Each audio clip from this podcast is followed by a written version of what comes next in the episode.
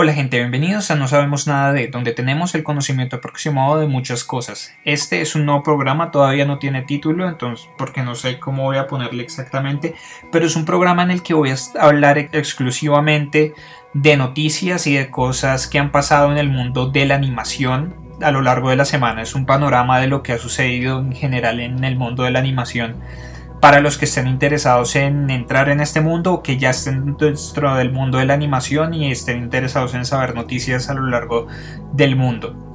Entonces antes voy a hacer un pequeño anuncio, acabamos de abrir nuestro blog en WordPress, pueden encontrarlo por no sabemos nada de .wordpress.com.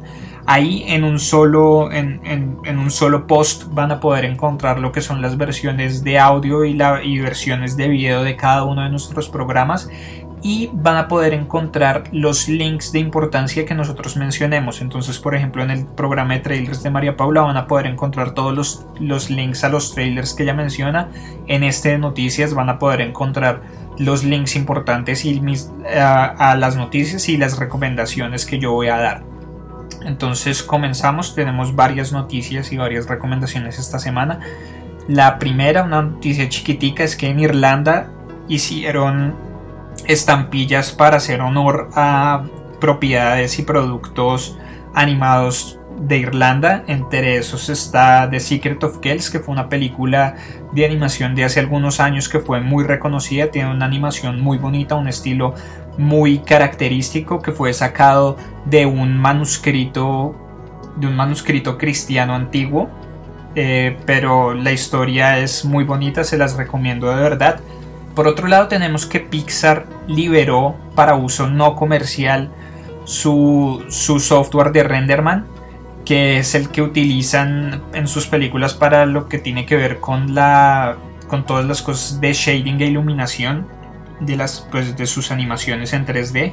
Entonces para todas las personas que estén interesadas en entrar dentro del mundo 3D o para ya los animadores 3D, eh, pues al igual que las licencias para estudiantes de Maya, que son unas licencias que son para uso no comercial, para uso educativo, para uso de investigación en el que igual el resultado sale sin ninguna marca de agua, no tiene eh, limitación de tiempo la licencia ni nada de este tipo, así va a salir el Renderman, pero exclusivamente para uso no comercial. Si lo van a utilizar para uso comercial hay que comprar las licencias normalmente. Por otro lado tenemos que Home, la nueva película de DreamWorks, los actores Jim Parsons de The Big Bang Theory, que es Sheldon, y Rihanna prestan sus voces para darle vida a esta animación que sobre un extraterrestre y una humana que se hacen amigos ya se estrenó en varios países a lo largo del mundo, no en todos, fueron, fue un mercado muy pequeño. Se estrenó en el Reino Unido, en Rusia en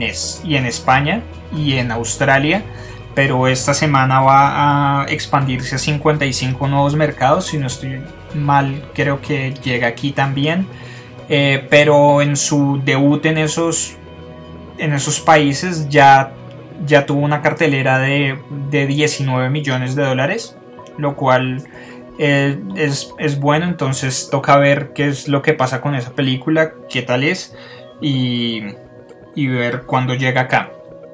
Por otro lado tenemos que Laika, el estudio que nos ha traído películas, pues las películas de stop motion Coraline, eh, Paranorman y el año pasado de Vox Trolls, está planeando expandir sus estudios en un 70% para poder realizar la producción de sus próximas tres películas que son en asociación con Focus Features, que es la compañía productora con la que ellos están, pero es pues 70% es espacio muy considerable. Tenemos que en 2016 van a lanzar la primera de sus tres próximas películas que es Cubo y las dos cuerdas, es una, es una historia, es una película que parece bastante interesante, solamente han lanzado una imagen del concept art, se ve muy bonito, pero pues es un concept art, hay que tener en cuenta que va a ser diferente, pero igual con todo lo que ha ido demostrando Laika en cuanto a la calidad de su dirección de arte,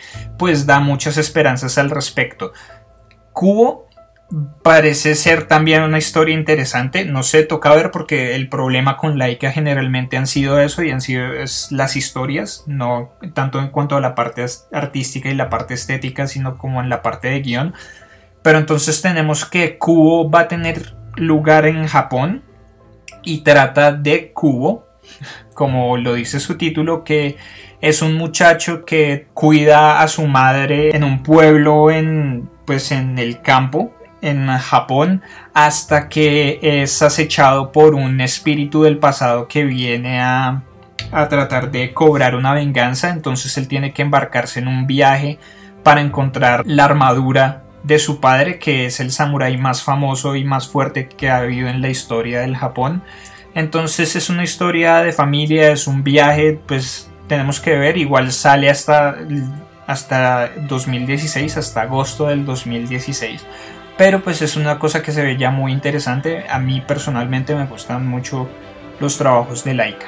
Como última noticia de, esta semana tenemos que... Bueno, ya nos habían anunciado que va a haber Toy Story 4, que va a ser dirigida por John Lasseter, que ha dirigido las otras tres. Y John Lasseter nos, pues, nos ha dicho que, la, que va a ser una película diferente, que no va a seguir la misma línea temporal, porque la tercera fue una película que acabó muy bien y acabó perfectamente como con ese ciclo de la historia de los juguetes con Andy, entonces que esto va a ser una historia totalmente diferente, que no va a seguir eh, exactamente como esa temática de la relación, que va a tener algo más parecido como una comedia romántica, lo cual es un poco misterioso, no sé cómo lo van a tratar, pero me parece interesante, a mí todas las de Toy Story me gustan mucho. Entonces, la noticia como tal es que eh, John Lasseter no va a dirigir solo. Y tiene mucha lógica porque John Lasseter en este momento no solamente está programado para dirigir Toy Story 4, sino que él es el director del departamento de animación de Disney, entonces tiene muchas cosas en las manos. Entonces eligió a un talento conocido, es un Pixar tiene una manera de trabajar que es bastante interesante y es que ellos mismos cultivan su talento dentro de la empresa. Entonces la gente va subiendo rangos hasta que puede lograr cosas como esta. Entonces Josh Cooley, que es el que va a entrar a codirigir Toy Story 4 con John Lasseter, comenzó en el departamento de historia de Cars y más recientemente y ha trabajado en varias películas desde entonces con Pixar hasta que llegó a ser el jefe del departamento de historia de Inside Out, que es la nueva película de Pixar que sale este año, que en español se llama como Intensamente, si no estoy mal. Y aparte de todo, él es el, es el creador de, de, una serie de, de libros para niños que se llama Movies Are Fun en el que él muestra estilos de películas famosas en un estilo infantil para introducir a los niños al mundo del cine. Entonces él va a entrar a codirigir Toy Story 4 que va a salir en junio del 2017. Entonces hay que estar pendiente también. Ahora vienen mis recomendaciones, que son cosas para que ustedes vean que ya están hechas, que pueden verlas. Acuérdense que pueden encontrar los links en nuestro, en nuestro post del blog de WordPress. Entonces esta semana salió el primer teaser de la película de live action de Attack on Titan, adaptación del anime, que es adaptación del manga, que ha tenido, pues que has ha tenido mucha, mucha popularidad últimamente. La película, las películas japonesas siempre son interesantes, sea que sean porque son muy malas o porque son muy buenas o porque las actuaciones son muy chistosas, siempre hay algo que ver en las películas japonesas, entonces vale la pena verlo. Por otro lado, tenemos la versión Lego de Jurassic Park, que es hecha por un animado, pues es, hecha por, por, un tipo que tiene un canal en YouTube eh, con Legos en stop motion y junto a él trabaja, trabaja su hija de 8 años. Eso, eso es lo más interesante que me parece del corto. Pues, o sea, ni siquiera el corto como tal, sino que el tipo trabaje con su hija de 8 años, saber que se están formando animadores desde una edad tan corta, eso, eso, me parece, eso me parece muy bien. E igual el trabajo de la animación está muy bien logrado, tiene partes que son muy divertidas en la animación, entonces también vale la pena que lo vean. Por otro lado tenemos el corto de, de TIE Fighter, que es un fan film de Star Wars. Ya hace algunos años yo ya lo había visto, ya se había visto como una muestra pequeña de lo que era esta animación tipo anime de Star Wars.